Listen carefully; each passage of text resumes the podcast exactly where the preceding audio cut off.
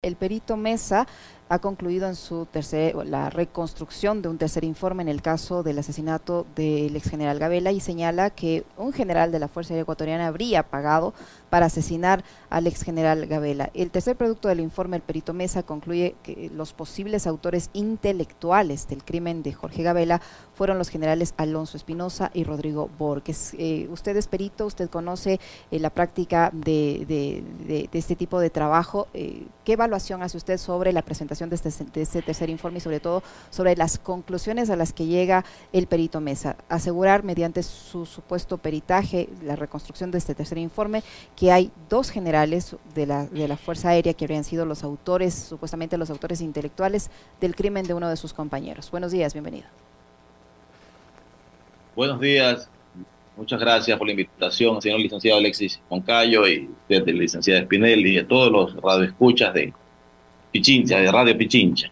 Eh, el tema del caso Agavela es un tema de interés nacional.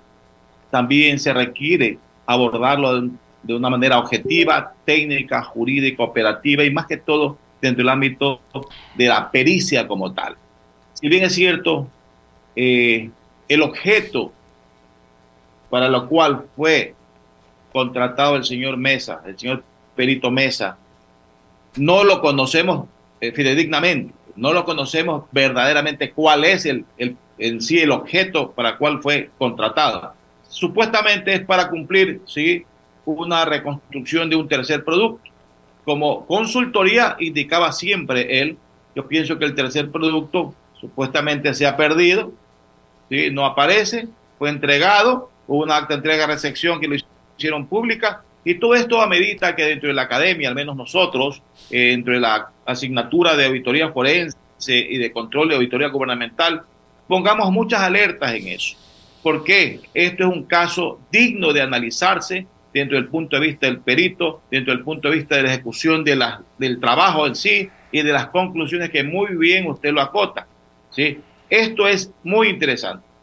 Es importante también eh, ser solidario con la señora Patricio Ochoa de Gabela, viuda de Gabela, ¿sí? por la tenacidad y siempre buscando justicia, ¿no? y espero que en su debida oportunidad todos tenemos derecho a ciertas insatisfacciones que tenemos en ciertos procesos, pero hay la oportunidad ahora con esta constitución de poder enrumbar las cosas, nuestros requerimientos en el auxilio de la justicia en el Ecuador. Uno de ellos es, por ejemplo, este informe, la calidad de este informe hay que ver la valoración de este informe.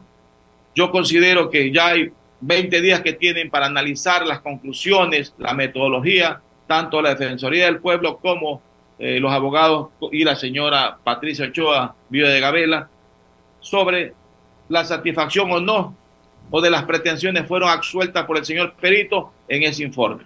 También la otra parte, no olvidarse que este es un peritaje o un informe de parte que se llama técnicamente es un informe de parte pedido, solicitado o requerido para cumplir un propósito, una pretensión.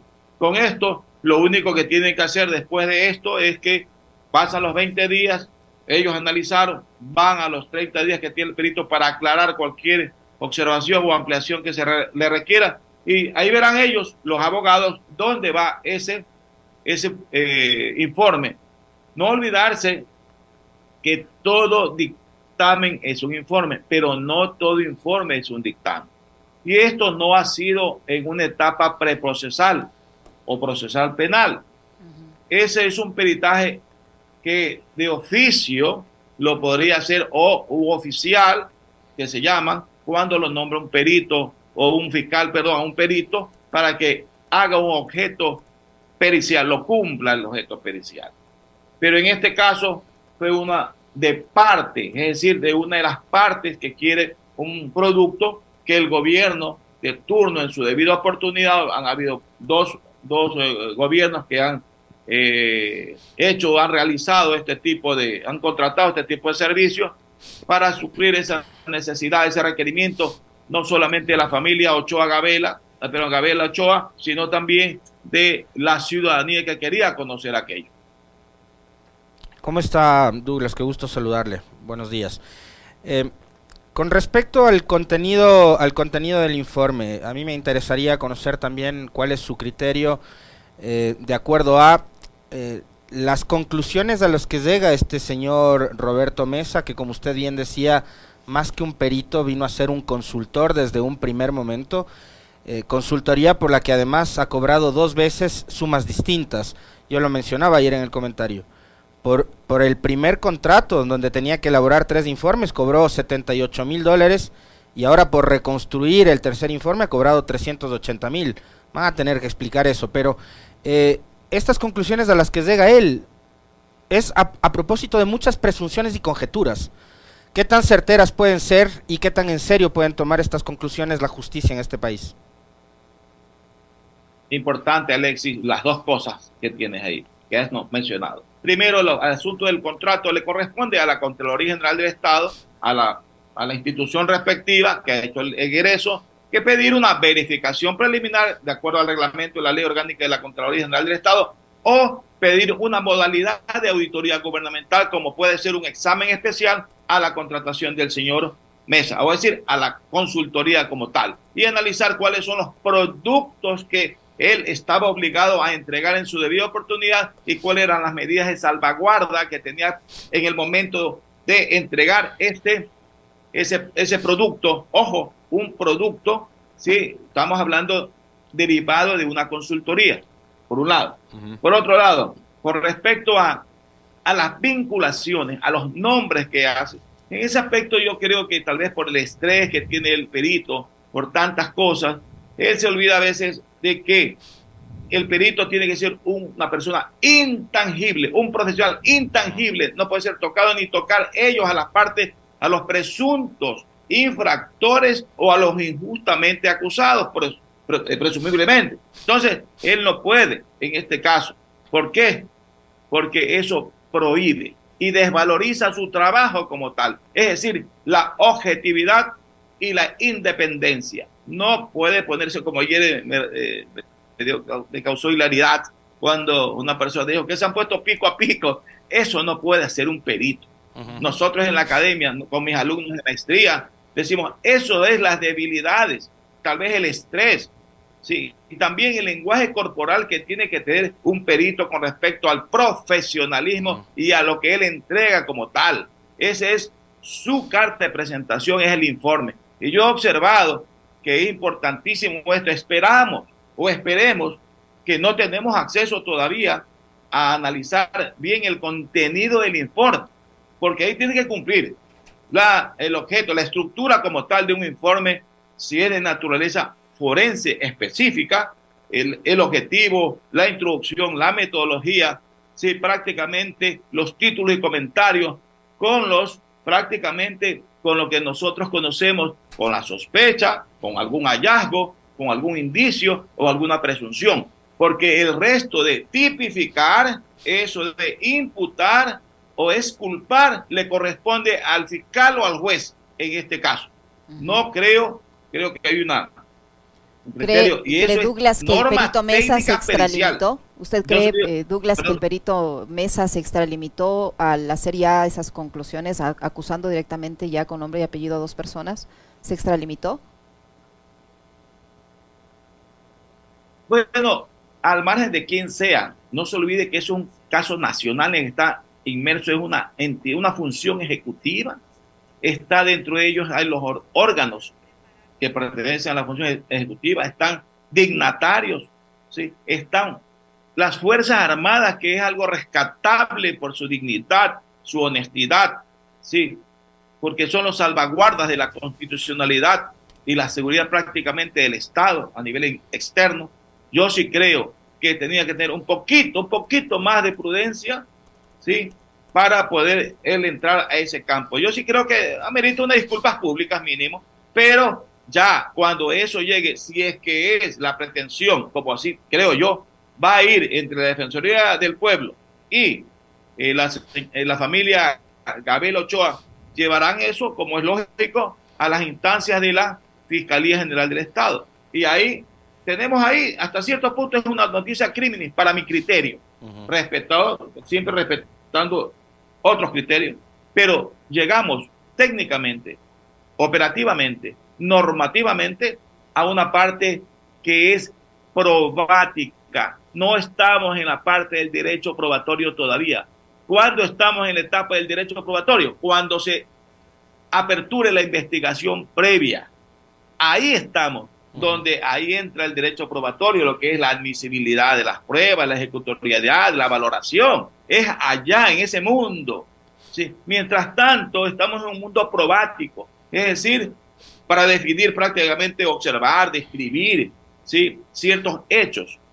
Mucho ojo con esto. Aquí hay un mecanismo que nosotros los peritos sabemos y, más aún a nivel internacional hay normas estrictas para el comportamiento o del perfil del perito para este tipo de casos de alcance nacional y yo creo que a nivel internacional.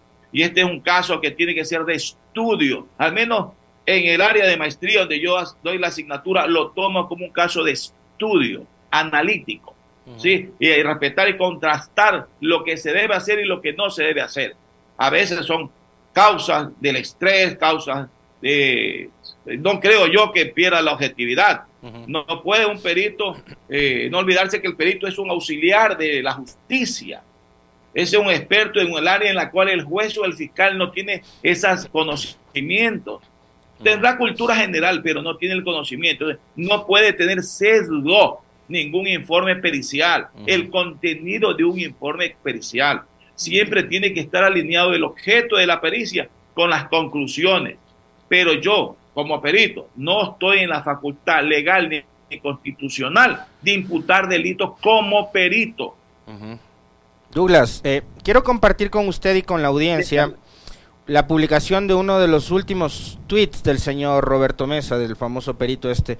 Lo publicó ayer a las 15 horas con 15 minutos. Le responde al expresidente Correa quien había subido un video eh, y diciendo que Mesa eh, actúa bastante nervioso el momento de hacer la presentación del informe y demás. Los llama payaso, el payaso más caro de la historia, por, por la suma que cobró y demás. A esto Mesa le responde, si lo sabrá usted, se olvidó que firmé con su gobierno más de tres contratos. Venga y certifique usted mismo el contenido de las cajas. Ah, me olvidé que es prófugo de la justicia. Ahí se nota muy claramente lo que usted decía hace pocos segundos, el tema del sesgo. Entonces quiero que a partir de esto comente un poco el tema de este del sesgo y de qué tanta objetividad eh, y seriedad le puede dar a la presentación de este informe eh, un personaje como Roberto Mesa que además publique este tipo de cosas. Y algo que me a mí me sorprende y mucho al tratarse de un caso tan delicado y grave, eh, el perito acá debería guardar las formas incluso por un tema de su seguridad. Porque se han dicho que han recibido amenazas las señoras Janine Cruz y un fulano de tal y sultano y no sé qué. Ojalá y no sea cierto y ojalá esas amenazas, entre comillas, no se concreten, ¿no? Ojalá no pase nada. Pero si estoy investigando un caso tan grave como el caso Gabela, lo menos que haría es a través de mis redes sociales ponerme, como usted decía hace un momento, a estar de tú a tú eh, con Correa, por ejemplo, o con la gente que estaría implicada o peleándome por este caso. Si estoy además haciendo una investigación de un caso tan grave y delicado, lo, me, concentraría a investigar el caso, guardaría las formas y lo haría en la más absoluta discreción. Además, no sé qué tan conveniente es que un perito de delitos como este, un crimen eh, de un general del Estado, cree sus redes sociales y ventile las cosas del caso y la investigación a través del Twitter. ¿Qué opinión le merece? Eh, Alexis, y Alexis Radio Escuchas y licenciada Espinel, perdón. Eh, yo considero que ahí sí es una falla, que hay que reconocerlo, ¿no? Y él como perito tiene que hacer un reconocimiento público. No puede ningún perito, insisto, por ética profesional y más que todo por la actividad que está ejerciendo o ejecutando, no puede ni con mi con ex contratante, por un lado. Segundo, con un, presunto, con un presunto infractor, presunto infractor que él indica y el señor perito indica. Entonces, no puedo entrar, pierdo valor, objetividad. Entonces, mi producto, mi informe ya tiene ciertos, eh, los abogados saben, al margen, eso sí, conocen muy bien a qué se está acogiendo el señor Mesa o el perito que empieza con estas cosas. ¿Qué pasa en el, en el mundo ordinario de la justicia ordinaria? En ese momento, la, en este caso, la prueba, ojo, que el informe, cuando es aceptado a nivel de, imaginémonos a nivel de tribunales, lo acepta como prueba, ya pierde valor prácticamente. Entonces, está afectando al objetivo de la familia, que quiere justicia. También que haga su trabajo y que vea qué es o cuál es el camino a seguir con ese, con ese informe, que no es un dictamen. Entonces, es importante que sea esto. Lo otro, yo espero o esperamos todos nosotros los técnicos académicos que conocemos este, este caso por más de 25 años de perito, que en el desarrollo, en la narrativa, en los párrafos, en los títulos, comentarios de ese informe, o contenido de ese informe, en cada párrafo vincule, referencie las fojas, ¿sí? donde se encuentra lo que está narrando. Es importantísimo que todo párrafo que tenga, ¿sí? o vaya narrando, describiendo ese hecho, esa circunstancia, ese acontecimiento, tiene que ir esto sí es grave donde no lo tiene. Tiene que tener, así como hacen los auditores los informes, nota 1, nota 2, anexo 1, anexo. En cada párrafo, él tiene que referenciar en qué caja de las 18 o 20 que sean cajas. Eh, y a propósito, a ese nivel se requiere contratar a un licenciado en archivología o bibliotecología para que haga el índice de los papeles de trabajo, los índices de las evidencias, de lo, de lo que en su debido oportunidad van a ser parte de los cuerpos procesales. Eso es importantísimo. No que yo ayer vi en televisión una caja ahí, no. Las cajas no que tienen un, papel, no, no. Tiene que estar cada una con un índice y conceptual, cuáles son numeradas, foliadas. Eso es importante y debe tener, por favor, eso sí, públicamente sí le pido de favor a mi colega, si lo puedo llamar colega, si me acepta, ¿no? ¿Sí? que en cada párrafo o título de comentario ponga la referencia a una de las cajas, a la, qué caja está, la, o qué folio está. ¿Sí? Tiene que la foja, tiene que numerar. Entonces eso es importante porque va a ayudar a todos, a, a los interesados en el informe, como a los niveles en el momento que llegue ¿sí? a, la, a la función judicial. ¿sí? a quien le toque, en este caso al órgano autónomo, ¿no? como es la Fiscalía General del Estado, que es el titular, titular de la etapa de investigación en la parte preprocesal y procesal penal. Ahora, Douglas, en el trabajo que ustedes realizan como peritos, ¿siempre guardan una copia de los trabajos que hacen? Le pregunto esto porque uno de los argumentos del perito Mes es que no tenía una copia del tercer supuesto informe y no se acordaba algunas cosas del tercer supuesto informe. Entonces, ¿cómo pueden reconstruir algo que primero no tenía una copia de la que va a reconstruir y segundo, algo que no se acuerda? Bueno, eh, su pregunta es interesante. Parece que estuviera en la maestría usted ah, como alumna. Mire, esa pregunta le hicieron. ¿Por qué? Cuando nosotros como peritos, es lógico que entregamos ahora vía digital o vía física, ¿sí? entregamos el informe, la recepción en el informe lógico, con los sellos, la fecha, la hora, ¿sí? Que le entregamos al señor fiscal o al, o al juez o al tribunal, a quien sea que lo haya requerido, ¿sí? la tenemos, la guardamos, porque estamos sometidos a la confidencialidad como tal, como perito, estamos sometidos a la integridad, guardar nuestro, nuestro informe. ¿sí? Ahora, veamos qué hubo en los términos de referencia pues, de la contratación. Veamos en los documentos precontractuales. A ver qué decía. No podemos nosotros, pero siempre, siempre el perito guarda, guarda una copia con todas las reservas del caso.